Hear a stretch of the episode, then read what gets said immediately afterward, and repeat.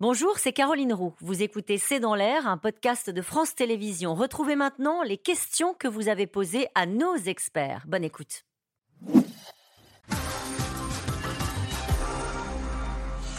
Cette question de Jean, dans l'Essonne, quel crédit accorder à ce témoin qui aurait identifié Lina dans une voiture et pourquoi a-t-il attendu si longtemps pour parler?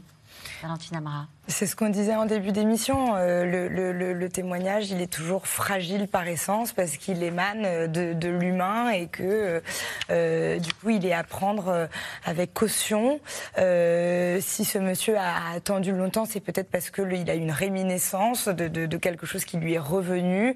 À force, peut-être que c'est quelqu'un, voilà, c'est quelqu'un d'âgé qui était peut-être pas au fait de l'actualité, qui avait pas tous les journaux, qui est passé un peu à travers la, foudre médiatique qui s'est abattue sur le sur le hameau, mais voilà, il a peut-être vu, il est peut-être tombé finalement sur un article où il s'est dit ah bah en fait moi je, l'ai vu cet enfant, on ne sait pas exactement.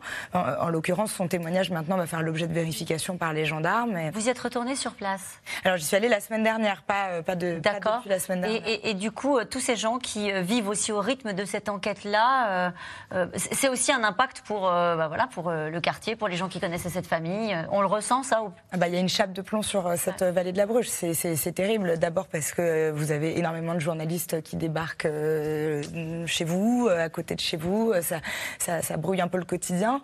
Euh, après, bien sûr, il y a aussi l'inquiétude qui naît. Est-ce qu'il y a un rôdeur qui, qui, rôde, bah, mhm. qui, qui, se déplace aux alentours de chez nous Donc forcément, on, reste chez soi, on ferme les volets. Il y a une inquiétude, bien sûr. Et une suspicion peut-être parfois portée sur, sur certains. On l'a vu dans le cas de l'affaire d'Émile.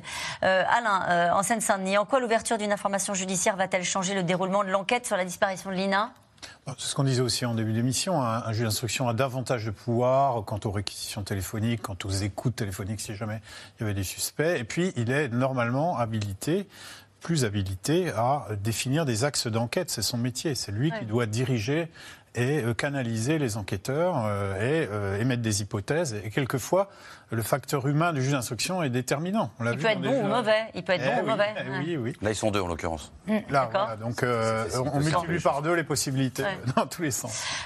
cette question de Béatrice en Charente-Maritime, comme il est vraisemblable que l'INA a été enlevée, le ratissage de la région pendant des jours et des jours était-il utile?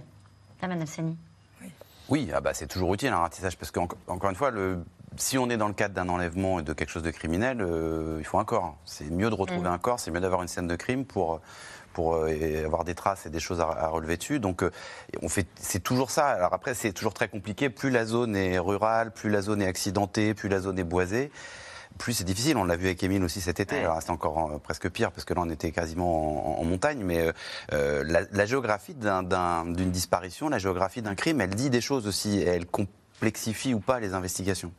Peut-on dire avec certitude que Lina n'a pas pris le train euh, à la gare de Saint-Blaise-la-Roche? Ah oui, on, peut le dire euh, tout à fait avec, euh, avec une grande certitude, avec 100% de certitude, puisqu'elle n'apparaît pas sur les caméras, de, les images de vidéoprotection du train, pas non plus sur celle de la gare, du quai et de, toute, et de l'entièreté de la gare. Donc elle n'est jamais montée dans ce train. Cette question de Jacques dans les Vosges.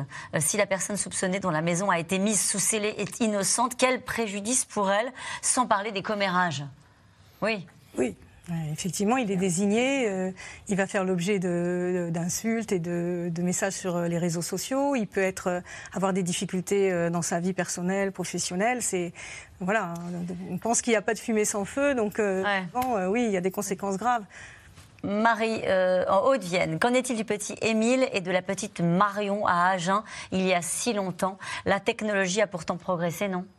Marion, c'est venu au pôle Colquet, donc euh, ça va être repris à zéro, euh, même si c'était euh, pas abandonné, je crois, à Toulouse. Mais donc maintenant, on va essayer de faire appel à, aux nouvelles techniques euh, et, Émile un nouveau regard. Les investigations euh, continuent. Comme dans le cadre de la disparition de, Lina, euh, il y a maintenant des investigations plus techniques qui mm. sont encore en cours. C'est la, section de recherche de Marseille qui est en charge des investigations.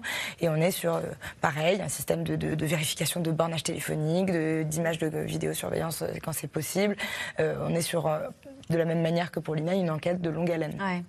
Euh, les dossiers non résolus après 18 mois sont-ils systématiquement transmis au pôle des affaires non élucidées? Non. Non, non, non, ils sont instruits. Et d'ailleurs, 18 mois, moi, je trouve que c'est trop court. Parce qu'on est à partir de quand ça devient un cold case? Pour moi, c'est 5-10 ans. En tout ah cas, quand la justice a rendu un non-lieu. Parce que là, pour le coup, la justice nous a dit qu'elle a abandonné. Non, c'est trop court et ça travaille en région. Il faut que ça continue. Encore une question pour vous. Une enquête du pôle cold case reprend-elle l'affaire depuis le début? Oui, intégralement. intégralement. Intégralement. On refait, on réentend les personnes, même 30 ans après. On refait des tests génétiques et tout. On reprend tout à zéro. Merci euh, à vous cinq d'avoir participé à cette émission. Et prochain rendez-vous avec C'est dans l'air demain en direct dès 17h30. Belle soirée.